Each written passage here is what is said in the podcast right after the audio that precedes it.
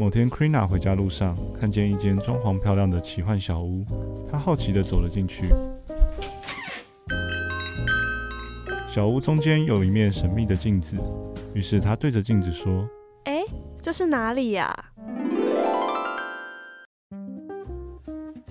这里是 Weekly Select，我们每周选品，选东选西，选品味，选风格，带你了解时尚配件、生活小物、疗愈香氛，分享让你增加幸福感的重要元素。那你们这周选什么呢？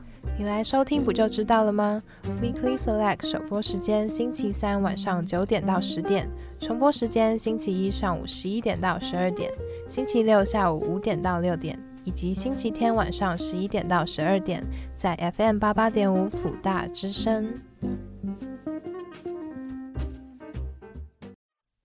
在一个礼拜，大学生就要断考了吧？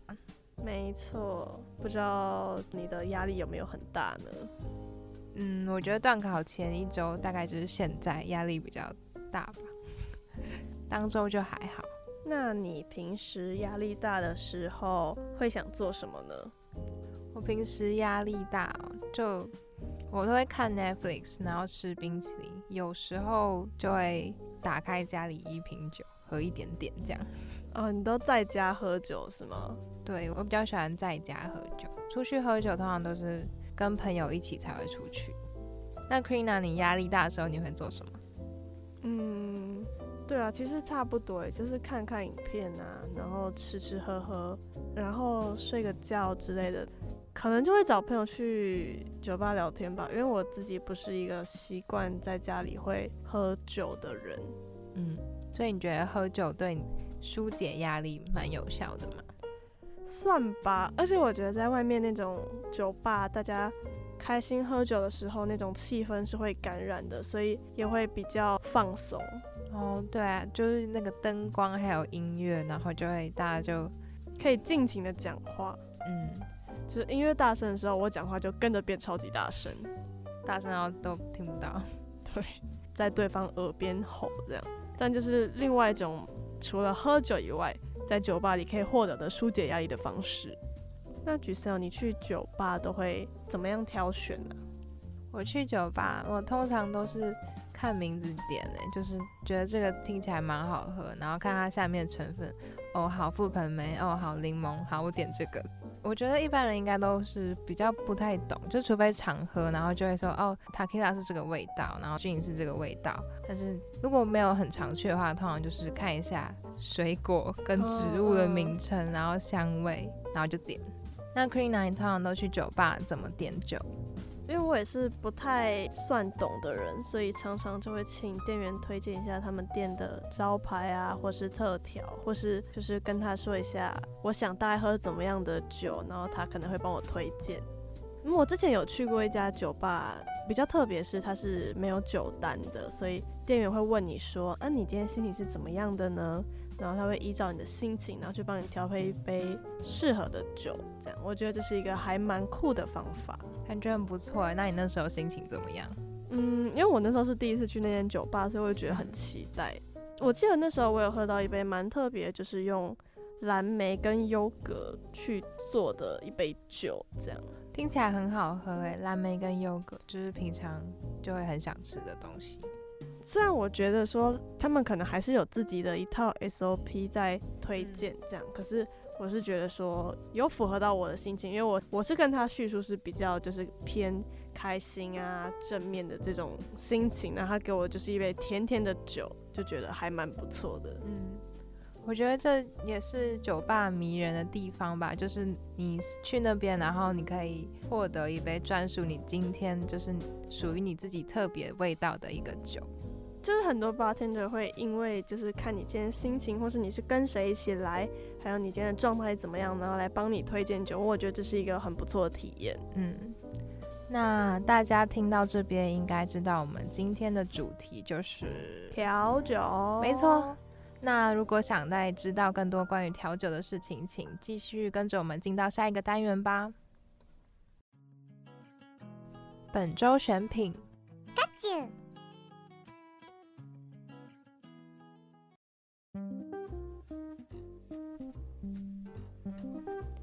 来到节目的第一个单元，本周选品。今天我们为大家选的是微醺之夜。那首先，我们也先来聊聊调酒。大家应该都知道，调酒就是很多酒的混合，或是酒跟饮料的混合，然后调制出一款味道比较特殊的酒。那大家知道六大基酒是什么吗？Queena，你知道吗？嗯，应该可以说是调酒的主要材料。对，可以这么说。这些酒是调酒的主要材料，然后占了最大的比例。它们的酒精浓度通常都蛮高的，是四十到四十五之间，而且大部分都是蒸馏酒。没错。那基酒的话有六大类，分别是 b a g a Rum、Gin 跟 Tequila，还有 Whisky 跟 Brandy。是的。那其中有人又会说，基酒其实是五大基酒，不是六大基酒，因为其中的 brandy 它算是里面比较昂贵，然后就会在调酒中遇到的几率比较少，所以有些人就会说，其实只有五大基酒。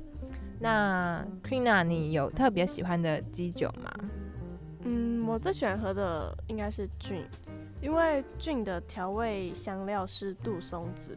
然后这个植物就会带着很浓厚的草本味道，然后通常菌都会加入通灵水制成菌通灵这也是我比较喜欢的经典调酒。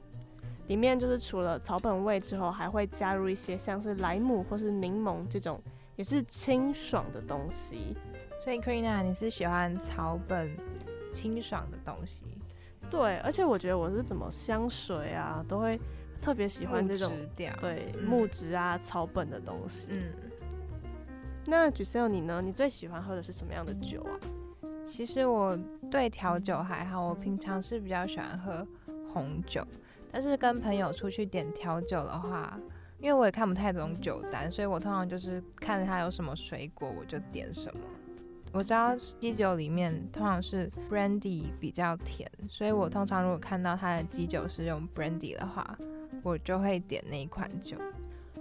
那我们不止喝酒嘛，其实我们到酒吧也会看一些它的，比如说装潢啊，或是音乐、灯光等等。那 Giselle，你是怎么样做挑选的呢？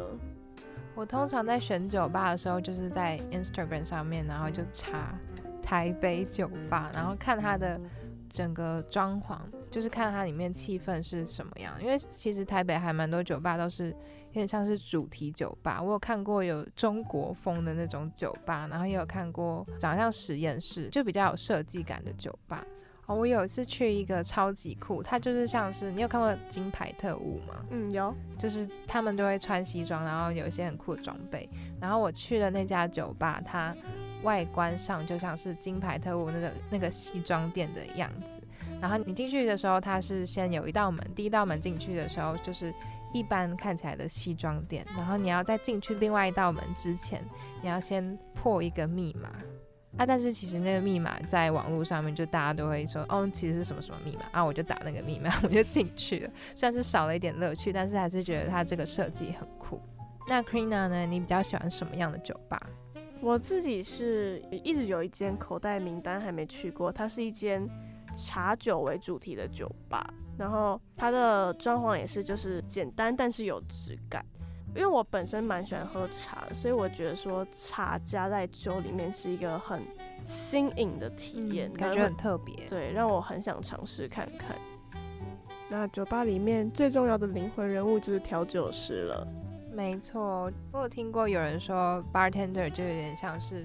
药剂师跟心理医生的角色，因为他们就是依照客人那一天的需求，就很像是客人去问诊吧，然后就帮他调出一个属于他今天可以疗愈他今天心情的酒。而且，比如说像在台北就好，就有超级无敌多酒吧，几乎每一间捷运站周遭都有至少一两家酒吧，然后更不用说东区啦、信义区啊、大安区这些精华地段。的酒吧竞争是有多么激烈，所以他们其实有自己的固定客源，就感觉很需要做出自己的特色调酒。其实我在想一个问题，就是这么多家酒吧，就是光台北就这么多家酒吧，那 Krina 你觉得酒吧对于现在的人的存在是什么样我觉得，因为大家都会说现代人就是压力大嘛，那酒吧就是一个让人把烦恼先丢在外面，那进来的时候就只剩下开心的心情、想放松的心情，然后让人流连忘返的地方。而且我觉得酒吧是一个可以没有包袱的地方。但我的没有包袱不是指说你可以喝醉，然后乱吐。对对，不是那种没有包袱，是你可以丢掉你在外面的，比如说标签呐，或是包装，但你进来就是以最真实的样子去认识自己，或是认识一些志同道合的朋友，这样。嗯。就是我有遇过别人是他们是喜欢自己去酒吧，然后去那边认识别人，就是听别人的故事，或是跟 bartender 聊天。我觉得那种感觉就是，比如说你今天早上像我们是学生嘛，然后你晚上去酒吧之后，你就是可以以一个全新的状态，然后去认识其他人。我觉得除了是一个社交的一个地点之外，也是一个重新定位自己的地方。但是我觉得调酒师辛苦之处不仅是在于他要研发创意的调酒，然后还有一些跟客人的应对，其实也相对来说不是一件容易的事情。嗯，我觉得很多客人去应该就是可能会想要跟。别人聊天，然后有时候就会跟 bartender 聊天，然后因为每个人个性都不一样嘛，然后 bartender 可能就是要看说哦这个人是怎么样，那我应该要跟他讲什么。我觉得那其实很厉害，而且他们就是可能会想要帮助那个客人排解一下心情的那种感觉，不仅会接受到一些比如说好笑的事情，有时候也会接受到一些可能负面的东西这样子。嗯，对。那其实都他们自己要去消化的，所以这也算是一种的职业伤害吧。但是其实我们也不是调酒师，也不太知道他们职业是要经历什么。那在下一个单元，我们就请来了真正的调酒师来跟大家聊聊他们的一些经历，还有一些成为调酒师的心路历程。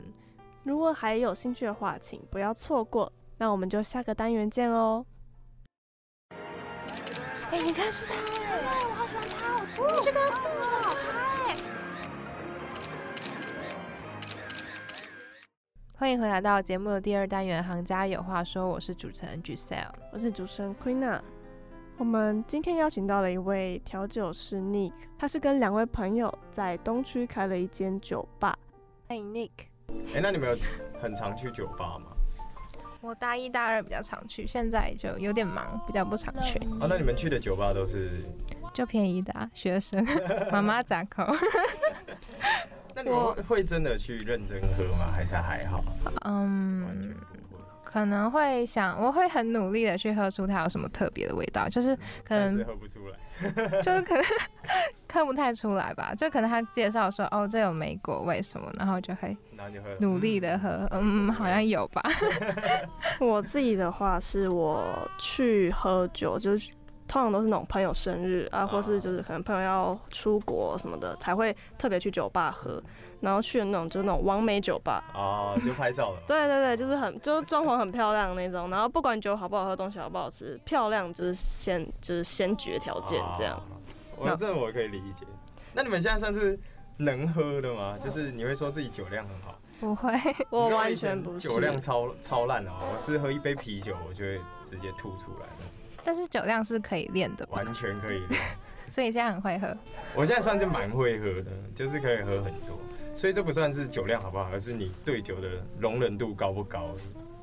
但是如果你就是从不会喝到会喝的这个过程中，你经历了什么？我经历了一堆呕吐，还有一堆断片。对对对，就断片是一定会有的。就是喝到的什么都不记得，跟醒来然后就很不舒服这样。我还记得我第一次断片的时候是在大学一年级还是二年级。就是那个时候也是下高雄，但是我是去去找我朋友，然后我朋友第一次带我去高雄的酒吧，就是哎比较跟学生酒吧不一样，然后我就去喝，他们那个时候人很多，我一开始就在外面喝啤酒，然后进去又点了调酒，点完调酒之后喝完，其实我就有点醉了，但是醉意来了，然后他们又开始比了一些比赛，我记得还是喝连喝五杯 tequila，对。然后我就啊，我我要我要我要，对，然后我就上去，他就说，哎，就比如说三四个人一起比，就是一人前面摆五杯，看谁最快喝完就不用钱。然后就喝喝喝，完了喝到第四杯我就没有印象了，然后后面就是人家跟我说发生什么事情，我后面还有跟他们玩骰盅啊什么样的，我完全没有印象，然后最后是被扛着回去了。你们有这种经验吗？完全没有。我断片的，我自己喝酒很容易，就是脸很红很热，然后我心跳会跳超级无敌快，就会感觉你的心脏一直在撞你的你的那个什么哦你说，整个头都在对，就完全听到你的心跳声，然后心脏一直在撞你的肉，就是他他是想撞出来的那种感觉，然后就觉得不行，好喘好喘，然后就就不敢再继续喝了。可我觉得你们一定要喝到，我也觉得，就是你喝到不知道自己在干嘛。就是你要测自己的底在哪里，才不是说出去跟人家喝酒，然后喝到什么没没记忆，然后结果你自己有危险这样因。为像有些酒就很可怕，就是它它喝起来很顺，可是它后劲很强。没错。调酒最容易这样。那你们就是比如说跟客人会先讲说，就是这个就是后劲很强的那种酒吗？还是就不跟他说，就叫就直接让他喝？其实如果遇到喝一杯就醉了，我们自己也没有办法。你说 就是他可能就新来，你也不知道，然后他点了，你他你以为他点了他会喝，他是会喝的那种人。哦，如果是还不了解，比如说一个客人的话，我不会让他喝很重的东西，我会先测试，对，看他喝完，然后他的反应，还有他的举止，我才会决定说，哦，你能不能再喝，或者是你是不是喝重的，对。如果一开始就给他喝很重啊，通常这种都会倒得特别快。然后就其实老板很麻烦，老板又要清理，然后又要 又要把它对对对，像像我就遇过很多，就是一开始来就是说很能喝，就是喝一两杯，然后就直接吐掉不要不要的，这这种就是喝太快，他那种就是那种一来一杯我就是三口就喝完，这个真的挡不住。对对对，所以我们如果遇到这种客人，我们通常都不会让他太快去喝下一杯酒。让他休息一下。嗯，至少十几二十分钟，就是看他眼神有没有开始迷茫。他看眼神就看得出来。对对，看得出来，看得出来。就是他开始乱讲话吗？乱讲话倒是还好，就是他眼神没办法专注于你的眼球，他就开始飘来飘去，就是开始四散。我觉得你们之后如果遇到有喝醉的朋友，你可以专注于看他的眼神就知道了。橘色，你有喝醉过吗？算是有，但是我觉得我好像都是有意识的不舒服，然后我就会停止，我就不想再喝。微醺呢、啊，那嗯种算微醺。但我之前是就是我只要看到自己脸很红，我真的就非常就是我克制力很强，就好停了，不要再喝，嗯就差不多了，就一直没有那个可以真的喝到无所顾忌的那种感觉。要跨过那条线还蛮难的，对啊，就会觉得很不舒服，就不想再喝。就感觉要超过一个点，嗯，到最后你才会开始整个放开。那你们会不会觉得喝酒是一个快乐的事？因为喝酒也有分两种，一个是喜欢喝酒跟爱喝酒。但是喜欢喝酒、爱喝酒，我会分类的就是喜欢喝酒，他只是喜欢跟朋友一起出来，然后就是享受这个氛围，但是他回家本身是不喝的。那另外一种爱喝酒的话，就是他自己会去酒吧，他也不一定要跟别人一起喝，他回家然后自己一个人，他也可以自己喝，就是那种就是爱喝酒。你你们觉得你们是哪一种？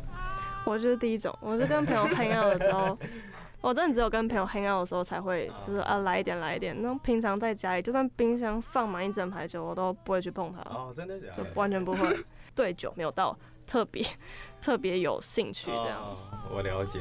你呢？我我我分不出来我自己是什么耶，还是就是我平常会想喝，但我好像也不会到一直很 想喝酒。但我是就是连在家的时候我都不会主动去碰，但你是会的人。那我应该算第二种吧，但是我通常就喝一杯就停止了，哦就不会想有。点微醺的状态就好了。这也是之后你们自己慢慢去体验了。那你们在酒吧就是上班的时候，最常遇到的是怎么样的客人呢？嗯，怎么样的客人哦？我觉得现在我们遇到的算是一半一半了。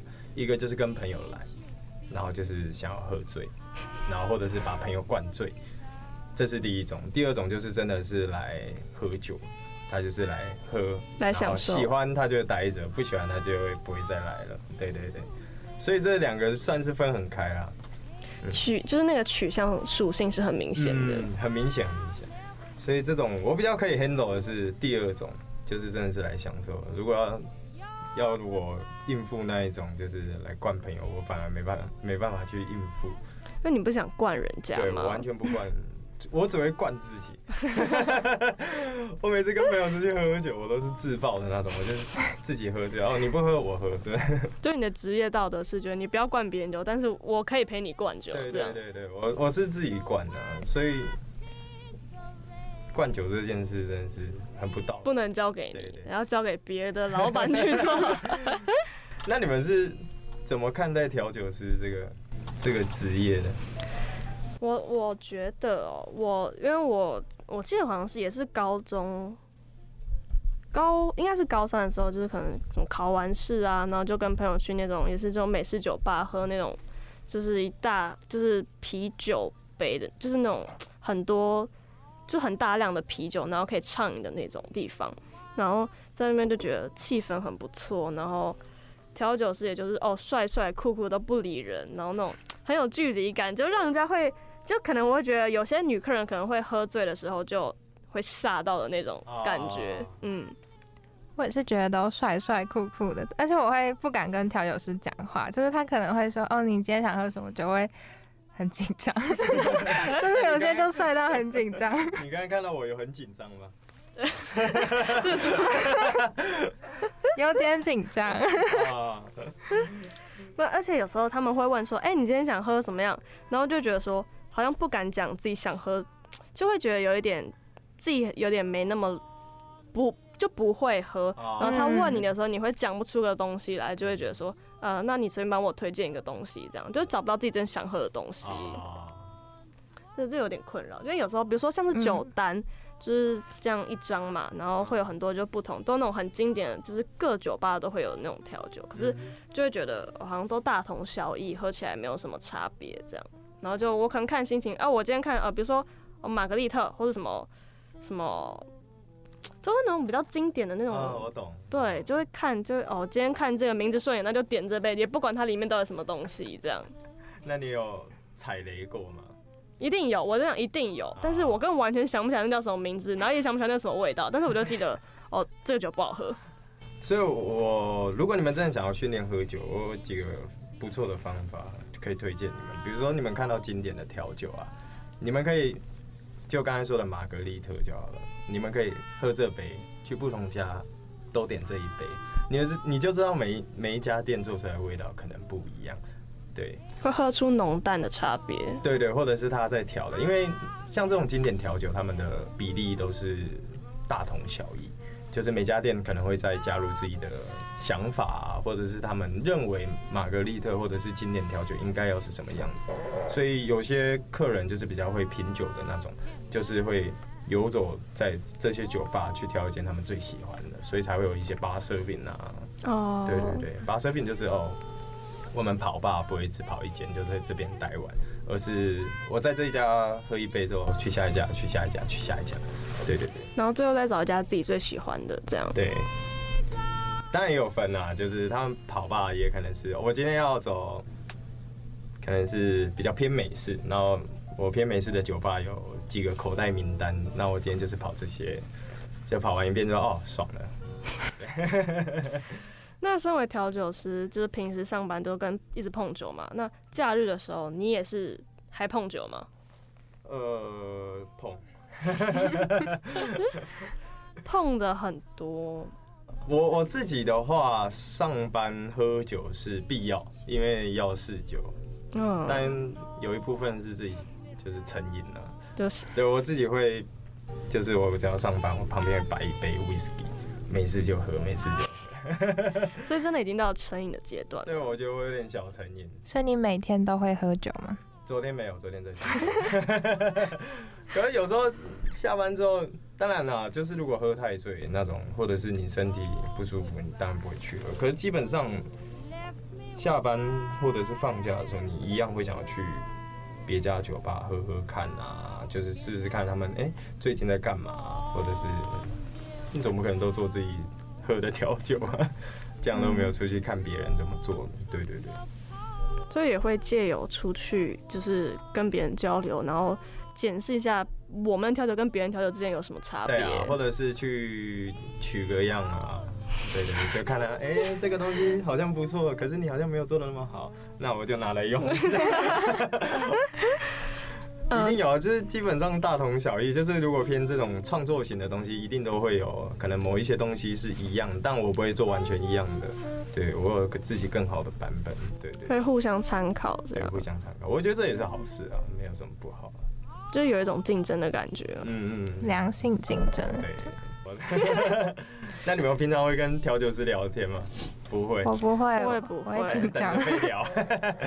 我会跟自己朋友。聊天而已。哦对，嗯，难怪你会觉得调酒师有距离感。所以大家通常其实都很就都很能聊。嗯，蛮看的。我觉得我算是慢熟的。哦可如果真的要聊的话，我可以聊很久很久很久。就是我，我不是讲干话那种，我是跟你聊知识的。那你通常都跟客人聊什么？哦，聊到很深啊。如果我比如说之前有一次聊大概四五个小时停不下来，就是聊到什么调酒的历史啊，哦，干我 这个画家这种。那这些东西你学了多久啊？我学多久啊？我是有兴趣才去学啦，因为我前阵子有在打部落格，所以我就一直打一直打，就是哎、看到这些东西，就是想要想要知道一下，想要知道一下，也可能是我大学的关系，对，没事就想要看一点书。学识渊博，不愧是高材生。但感觉台大的学生会自己课后，然后去学很多的东西。哦，没哦，最夸张的是我那个时候第一次去台大的图书馆，哦，它地下室哦是自修室，每一天都爆满，每一天。这种就算学期刚开始都爆，对对对，就是他已经不是那种呃，比如说考试前才会爆满，他是每一天都爆满。然后学校附近啊，很多咖啡厅啊、教会啊，大家都在读书，然后都会组那种读书会，很夸张。这种读书的风气厉害，真的很佩服。我们嗯嗯，你现在不会有这种风气吗？完全没有，完全没有。哎、那你们学校有调酒社吗？我们有哎、我有参加过。啊，真的吗好玩吗？好对啊？，但我就是去喝而已。就是他，我觉得还不错，就是他每一堂课就会教一两种调酒，嗯然后教你怎么拿那个转的那个，你说就是哦 对，然后还有那个你讲不出来。学你学了什么？我学了？呃，我几乎没学什么哎、我就是去那边喝调酒哦。然后有一堂课我觉得蛮好玩，就是他会他有带一堆草，然后就是可以自己加在自己的调酒里面，哦嗯，然后就可以调自己喜欢的香气。你说薄荷啊，嗯九层塔、紫苏啊这种，嗯，那你你有自己做一杯吗？有你好喝吗？不不不好，不太好喝。那 蛮蛮特别啊，嗯，我觉得蛮酷的。那你肯定刚刚有说到，你有写部落格是写什么样的东西啊？哦，我写蛮多的。嗯，调酒的有写，我要调写一些发酵的东西，发酵的东西就就比较偏不是调酒了。哦，那是是你额外的兴趣这样。对，但是我们我们自己的做法就是把发酵跟调酒合在一起。对，那是 那个不 要再偷笑。大概会做出怎么样的调酒啊？哦，什么样的调酒嘛？比如说发酵的东西，呃，讲起来也可能蛮抽象的，就是我就把东西放到坏掉，可是这个坏掉的东西，如果你觉得好喝或者是好吃，它就是叫发酵；如果不好吃，它就叫坏掉。所以其实每每一款你都会放到坏掉，然后自己尝试这样吗？也不会啦，就是发酵的东西就是取决于，呃，你希望它变成什么味道。对，因为发酵算是一个很酷的转变，就是把食物的风味去做更进一步的淬炼。对，可能它原本是甜的东西，你放了放了放了，它除了甜之外还会多一点酸。对，就很像呃，我举一个例好了，嗯，牛奶跟优格，哦，就是发、哦那种程度不一样的对啊，东西。你两个都喜欢，但是味道就是不一样的。对，还有一般的黄瓜跟那种腌黄瓜，那你们店里面的话，有就是用你们你做出来的发酵的调酒做贩售吗？有啊有啊有啊，嗯，像是酒酿，哦，就是用对对对对，酒酿的东西做做成调酒。没错。那还有像是发酵乳酸发酵，乳酸发酵的东西，乳酸发酵要讲比较难，就是大自然中都会有自然的那种乳酸菌，但是乳酸菌它很特别，它就是特别的耐盐。那一般的细菌如果盐分比较高，它就容易死掉。所以我们的做法就是把我们要的原料，假设是呃水果，我们就把它放到盐度很高的地方，然后跟水一起，也不一定要跟水，但是在这种环境下，如果盐分很高的话，只剩下乳酸菌活着，它就会自己慢慢的发展，然后最后它会产生出乳酸啊一些比较特别的味道，就把一些原本是糖的东西转换成乳酸或者是醋酸，这就是发酵，但这是其中一种发酵。就看他自己的看细菌的造化如何嘛？，对对对，基本上他们的造化都会是一样的。哦，就是同都是同一个结果。对对对对，也不是啊，就是看哪一种哪一种菌种啊。对哦，所以你们要搭配不同的菌种去嗯做调整没错。因为我们我们店后面有一个很大的黑色的板子，那我们那个时候就是写了一堆东西。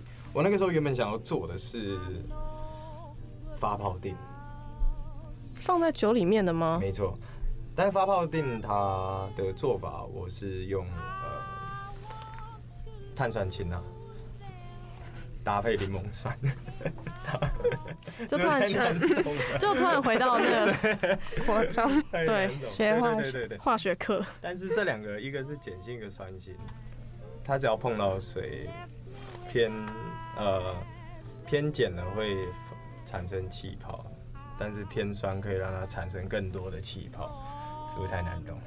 就是 我们的化我们的化学大概是从就是可能那调酒其实也是很多这种化学式的变化，比如说调酒的呃，它其实最主要的东西就是酒、水，然后跟你的有可能是酸，但是其实最一开始调酒啊，它只有酒跟水而已，所以它基本上酒跟水的比例就会影响到你喝下去的味道，就很像你喝五趴的啤酒，还有四十趴的 whisky，然后味道就差很多。大部分的人都只能接受像五趴的甜啤酒啊，比较好喝，比较顺口嘛。啊，如果你喝四十趴，你就觉得很难受，根本吞不下去，对吧？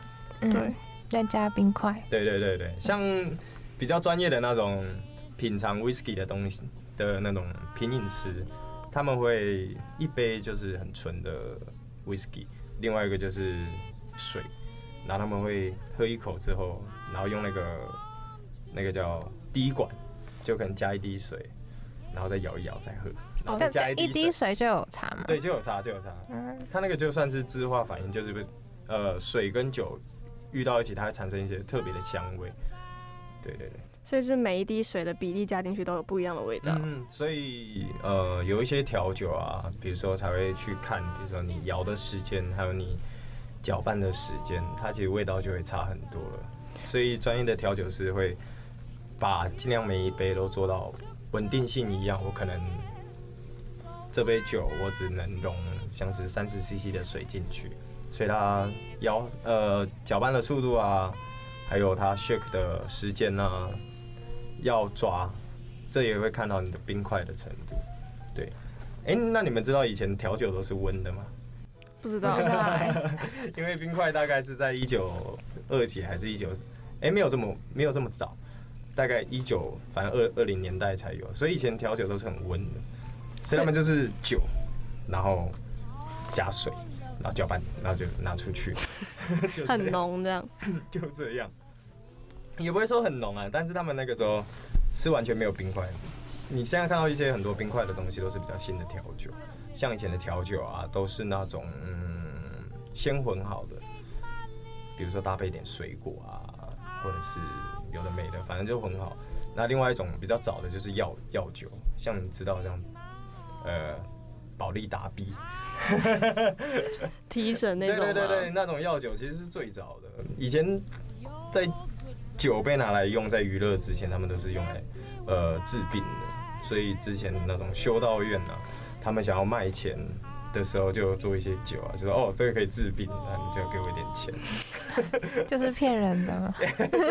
这个要看呐、就是蛮多呃修道院他们去经营他们的，比如说教堂啊，都是靠这种方式。但之后有再多一些什么卖一些什么券啊，你们知道吗？哦。哦，对对对对对。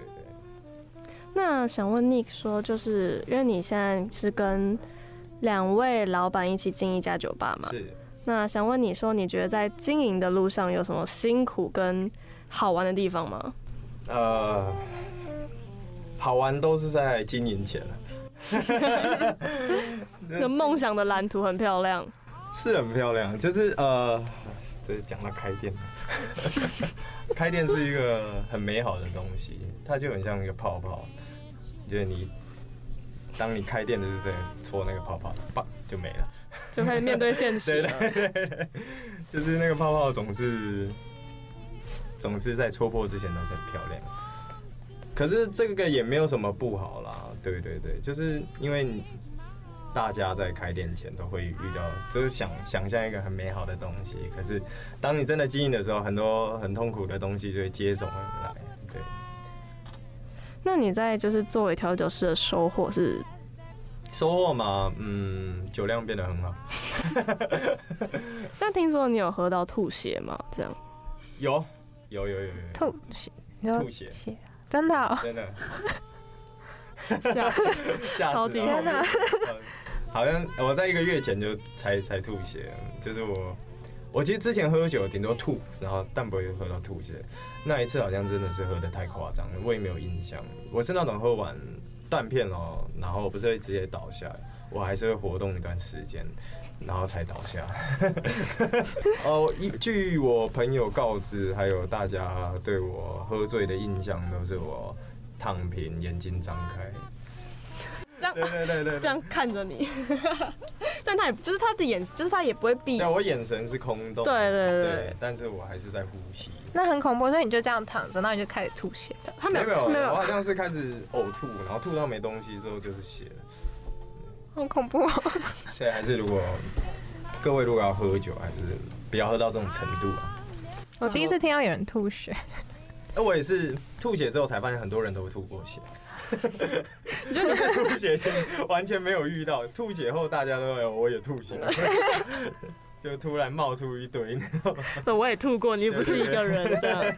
蛮多的。其实吐血也没没有很可怕的、啊，它只是你真的是做，就你呕吐的那个太大力，然后导致你的食道跟胃连接那边被拉到，啊拉到之后就撕裂伤，所以这算是内伤啊，就是很像你在外面被割到一样，它只是变成在里面。其实听起来还是超恐怖。对 对啊，还是我觉得现在年轻，就是真的二十五岁会有一个坎，你知道吗？我之前还不信，因为我才刚二五，在我二十五岁之前，然后我朋友都跟我说，你过了二十五岁就知道。我说怎么可能？我超勇的，因为我之前就是呃，我就比如说喝到断片啊，在二十五岁之前呢，喝到断片或者是喝到吐到爆炸，我隔天一样正常没事，没有宿醉。可过了二十五岁哦，完全不一样。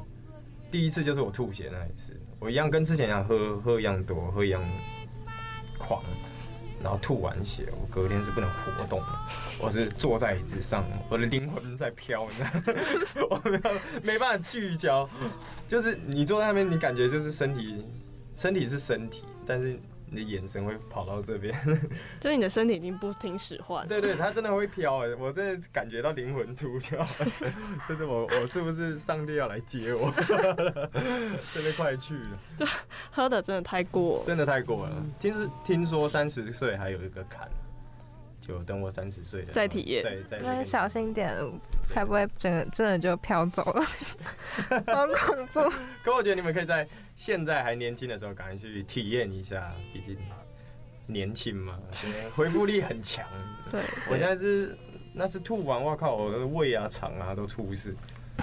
我原本还以为只有胃，比如说胃溃疡，然后我去检查之后，他说哇，你的肠子不行哎、哦，你你也去检查？对。对，他说你的肠子不行，他用那个超音波，哇，你这个很惨，怎么会喝成这样？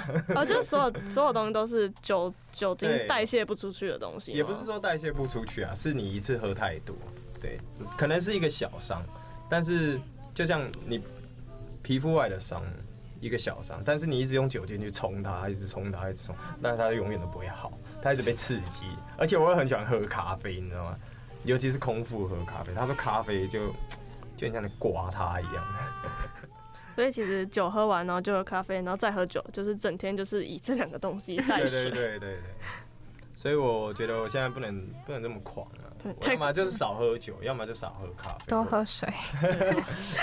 以前是咖啡就是水，酒就是酒这，样喝真的很恐怖哎。很恐怖，很恐怖。我也不知道我那一天到底喝多少。我记得我第一次数我喝的酒，是我在上一间店，那个时候我们生日都很可怕，就是我们有三个吧台，然后在最后一个吧台就是负责喝笑，就是生日的人就是陪大家喝。对，然后他要自己算喝了几杯，然后完了呢喝了三十，我好像喝了三十几杯，可是我写到就是我一般都是画政治嘛，我好像画到第二十个之后，那个字就越来越大，越来越丑，然后越来越陡，可以喝到三十杯 shot 也真的很厉害。欸。一整晚啊，那个晚上好像维持了大概呃八九个小时，我觉得三十个还好。对，但是如果你要我一个小时内喝三十个，我真的会往生。我太震惊了，怎么可以喝这么多？啊，这个真的是自我挑战的一种，那你就你完全不会不舒服哦，当然超不舒服了。就你已经喝到最后已经非常不舒服，呃，但你还是会喝，还是会喝，有面子嘛。欸也不是面子啊，就算是开心，嗯，不想破坏气氛。就是觉得自己还可以，这也是自尊心问题吗 超不行，超不行，超级不行。？Krina，你听完会想喝醉吗？嗯，越来越不想。就那个感觉真的是，我觉得就是我可能是因为我真的也没体会过喝酒的，就是到底是有多快乐这件事情，然后加上我本身心脏跳超级快嘛，嗯所以其实加上听完这样的经历，就会嗯越来越不太敢喝那。你们平常都喜欢喝什么酒啊？我喜欢喝红酒，哦，红酒。我嗯我真的没有，我没有特别的取向欸就是你喝那种酒，你会一直喝，一直喝，一直喝，你是停不下来的那那种。就是我喝了一口，再喝一口，再喝一口，哇，怎么那么好喝？Oh my god！就很像我，比如说你你喜欢吃一个东西，你就一直吃，一直吃，一直吃，一直吃。但是我觉得我没有是特别喜欢，就是我我觉得我可能哦，我可我喜欢喝味道就是酒感没那么重的，嗯就可以一直喝一直喝，因为毕竟酒感不重，就不会、哦就不会说会喝了很烧喉咙之类这种。哦，你只是怕烧喉咙啊？对，哦，然后心脏，心脏被烫。真会。我真的我很想很想给你们看那心到底怎么跳，但他整个哦这样哦一直子撞，对对对。但是降超大力的撞。我反而没有这种经验，因为我最喜欢喝的就是 whisky。我以前还不喜欢喝，但后来才发现我喜欢喝。怎么发现的？就是我我可能是喝太多，你知道吗？就是我喝到后面，我只剩 whisky 对我来说是有味道的酒，你只剩这种重这种重就我口味喜欢喝很重的，就很像我我大家呃他们比较熟我的都知道我比较重咸一点点，就我喜欢吃很咸的东西。对，就就很像 whisky，我就吃到喝到后面我就变成。呃只剩 whisky 喝下去是有酒的味道，就我会追求那种酒的味道，酒的辣感。但有些人追求的就不是这种，对我喝酒就是要喝那种辣。那你喝过高粱酒吗？哦，不要再，怎么了？大家最喜欢拼的就是高粱，对。你们有喝过吗？我好像喝过，我第一次喝高粱在好像是当兵的时候，我在马祖当兵，然后我们那个时候蛮苦的，我们在上山上就是关厕所，关厕所是呃比如说看船啊，就看大陆会不会打过来，很瞎对不对？就是你要每天看着海，然后你要拿着那个一个很像观鸟的那种尽头，哦就你去看那个海上，那基本上都是渔船。然后那个时候冬天来了，在马祖，然后那时候特别冷，然后我们连上就配给，就每一个可能是比较比较远一点点的据点，都会给你一支高粱。然后那是我第一次喝，可我觉得蛮好喝的，因为我那个时候是暖的，对，是暖，因为那边真的很冷。我也不是那种真的是冬天的那种人，是那种就是湿湿的啊，然后在山上啊，又是风啊，因为我在山顶，那那个风啊、雨啊都是直接你是第一个承受的那种，所以我那个时候喝下去真的很舒服，就哇，全身都热起来了。嗯嗯，但是后来在喝高粱的时候，完全不是这种体验，而是我已经呃、有点醉了，大家都来啦来啦，我觉得嗯，那个时候才是哦，不行不行，那个太辣了，不行高粱。对，高粱真的是要看的、就是。你没有喝过吗？我喝过，我 我小时候就是去那种有一次有一个喜宴，然后那时候我大概十岁吧，然后就我就前面有一杯，原本有一杯水，然后不知道哪一个大人就是不小心倒了一杯这样子的高粱酒，然后然后我就拿起来，我就以为那是水，我就把它喝掉。然后我就开始睡睡睡睡，然后我不知道我什么时候醒。对啊，那可能是你第一次断片，哎、对耶，这样我这样我就有断片过。你还好吗？好笑，我觉得超级好笑的。你没有听过这个故事吗？我没有讲过。我觉得这个之后如果有人知道你靠高粱，你可以拿出来吓他们。你说十岁，然后说 娘十岁就喝了，你现在在跟我喝什么？你什么小咖？高粱，你真的要喝吗？这样蛮夸张的。那我我其实十八岁前也有喝酒了，大家应该都是十八岁前都会偷偷喝。会会会觉得喝酒是一件超酷的事情，就是哦，我喝酒我才是我才是那种青少年的那种感觉。我就坏的。对，你说国中还高中？高中的时候，国中真的很乖，但是高中之后，有些朋友会去那种那种信义区，不是会有那种很便宜的酒吧，然后就是那种充斥的真的是各种高中生、国中生那种，他们那种完全不看证件嘛？他不看，因为十二点以前他们都不看证件，哦然后有这种事，但对，就看你，比如说，因为会去那边，通常都会打扮的比较成熟一点，女生都会成熟一点，然后男生男，我觉得，但我觉得，我觉得男生是不管你，就是比如说你在这个年龄层，就是分不出来你是比如说十五岁还是十八岁，就是男生的穿我觉得男生的穿着分不太出来、欸哦，真的吗？我觉得男生那你怎么分分辨十五岁跟十八岁？你就是分辨不出来。我就就是他们都穿那种帽，就是那种潮牌帽 T，穿那个三线裤，然后配那个什么 Easy 的鞋子，然后戴那种什么很贵的帽子，都穿那样子啊。就是不管你是十五岁还是十八岁，你都穿那样子。所以其实我觉得男生比较分不出来，但是我觉得女生的脸是可以看得出来他是几岁的小朋友这样。哦，我觉得女生的脸是可以看得出来，真的吗我觉得可以诶、像她十五岁，我就觉得哦，这个女生一定十五岁。比如说她就留着妹妹妹妹头，对，就是就是可以认得出来。反正他们就是嗯，那种酒吧都是不看证件。嗯啊，以前高中就会觉得说去那种地方就会觉得哇超级酷，就是因为平常就大家就都上课嘛，然后上完之后就乖乖回家吃饭、睡觉、补习等等的，然后只要跟，但是一讲就是一讲说要跟朋友约去那间酒吧喝酒，然后就会说。那我今天要穿的漂亮一点，我今天要穿，比如说我要穿背心，然后我要穿短裤这样去。你要让自己看的比较成熟。对对对对，之前是去那种酒吧，但是后来就觉得这样说来，我们我们店里好像从来都不看证件。就下次 下次没有没有，但是我觉我觉得酒的价格是可以筛选人的，哦，也是嗯也是对也是。就真的年纪小的真的没有办法一杯花四百块去喝，因为我十八岁以前，大概十六、十七岁吧，因为那个时候就会抽烟，然后也会喝酒，但是喝很少。但是我去超商都不会有人看我的证件，是你长得比较老吗？还是怎样？我 我觉得应该是，好有礼貌，所以对不起啊，对不起，对不起。我是真的长得比较老，就大家都不觉得我二十五岁，快三十了吧？嗯嗯，你说什么？很长都会被这样说，这样算了，那我就把自己当三十岁。就是有一点过了那个年龄层之后，其实很好，那个身份很好用。就你还没到那个年龄层，你会觉得受很多限制，可是你一超过，就觉得就觉得很好用这个身份，我要干嘛都可以。哦我现在反而想要回到真的吗？十八岁啊，还是怎样的？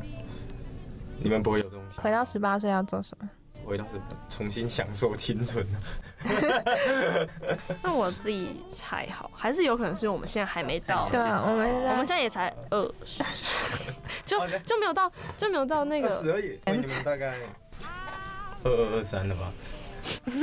没有，对啊，但对啊，就是就是可能还没有像你，就是就是还没有像你这样多经历过了几年，然后有进入职场啊，然后有当过兵这些经历，所以我们其实还没有想回到以前的那个时候。我觉得现在享受的现在就是以前不过男生当兵前、当兵后差蛮多，我觉得没当兵真的是差很多。现在讲真的是你们可能都不懂，对，应该也不会有 机会的。们自己应该也看得出来啦。对，当兵前跟当兵后，你那时候是当一年还是我？当了两年。哦，对啊，他们都只当四个月而，已啊、因为我是其实我也是四个月，但是我那个时候就是脑袋撞到，你知道吗？直接签签下去，然后就跑到马祖待了一年多。我在马祖我真的超无聊，我就在那个据点，我刚才说的那个据点待了一年，我就在山顶上吹着风看着海，享享受那种没有人干扰的生活。感觉已经是人家的退休生活的感觉。我有有点像是监狱啊，就是就在那边，我真的是思考了一年，然后出来之后就做我自己要做的事情。那是自愿去的吗？对对对，我自己愿意去。所以你出来就心意已决，要做，呃，要开酒吧，要做调酒师。对，出来就是很确定，然后我也是把学业完成之后，然后就是把我要学的，然后做我要做的事情。我觉得呃那一年算是收获很多吗？就是规划很多啊，那听说你未来想，就是你是不是有打算要去参加世界调酒师大赛吗？它是这样，它的名称是这样吗？呃，算是调酒的一个比赛，反正它就是一个，也不能说世界怎么什么的，它就是一个一个很大的集团办的，反正那个集团就是掌掌控了很多酒类，反正你不管怎么买都有它，所以它才可以办这么大，嗯嗯对，大家都会看那个，所以呃，也是看自己有没有这个机会可以晋级啊，对。所以先从台湾的区嗯，它分。四个阶段。第一个阶段就笔试，笔试就考一些你基本知识啊，你的经典调酒啊。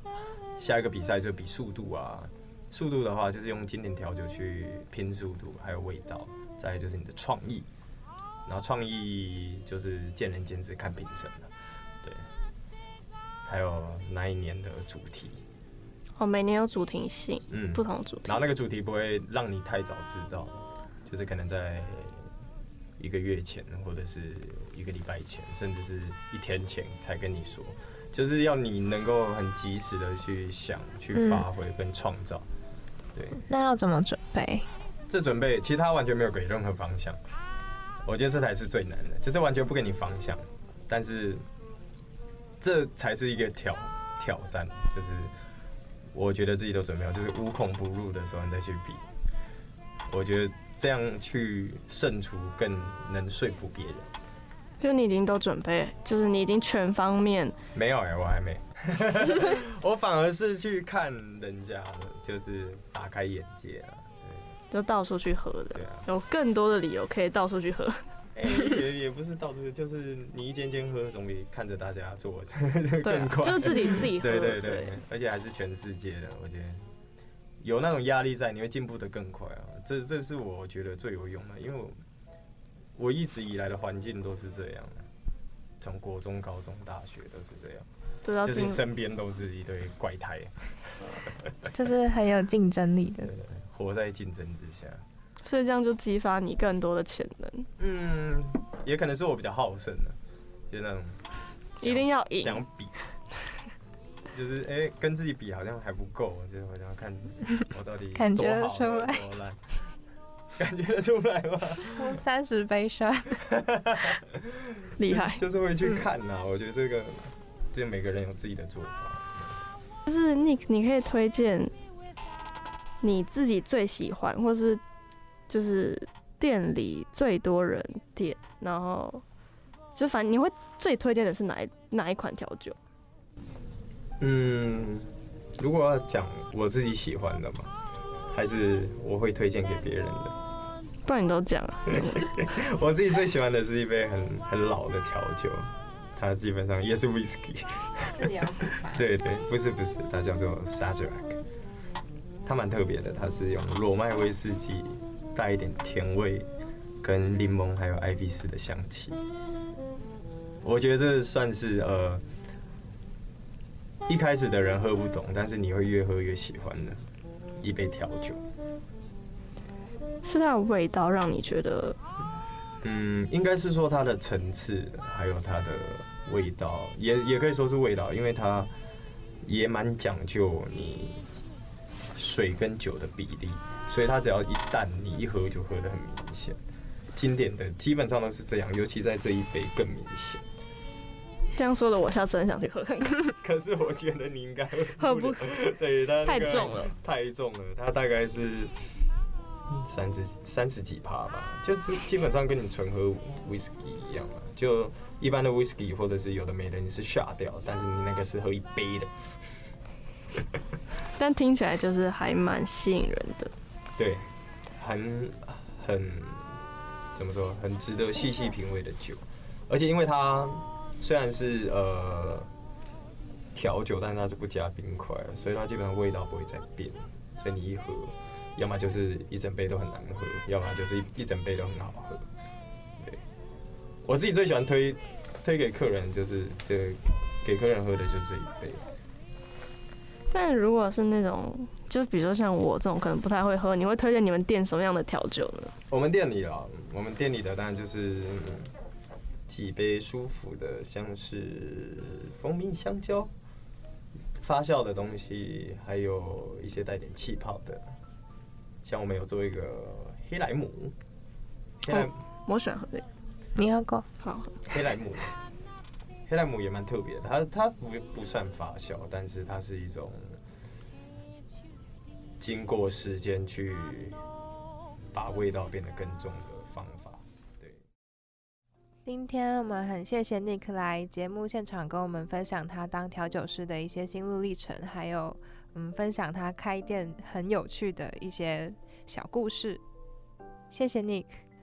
那在刚刚听完 Nick 的分享之后，大家是不是对于嗯调酒师这个行业觉得特别感兴趣？对，尤其是刚他在分享说，就是他当调酒师每天是怎么样碰酒，然后怎么样做实验的时候，是让我觉得是一个蛮有趣的过程。我觉得是对自己一个挑战吧，除了是自己身体上面的一个挑战，也是自己创意的挑战，也是经营上面的挑战。因为刚刚 Nick 也是那家店的营运者之一。开店前跟开店后的幻想其实是完全不一样的，就是你开店之后，你要面临的非常多的事情，比如说，呃，你客人的来客数啊，然后比如说餐点或是饮品的制作，那些其实都是需要很费心的东西。而且调酒，嗯，应该算是所有的酒类都是像 Nick 刚刚讲的，就是它会算是一种可以成瘾的东西，所以也要提醒大家喝酒适量。没错，并且喝酒之后不要开车或是骑车哦，保护自己，保护用路人的安全。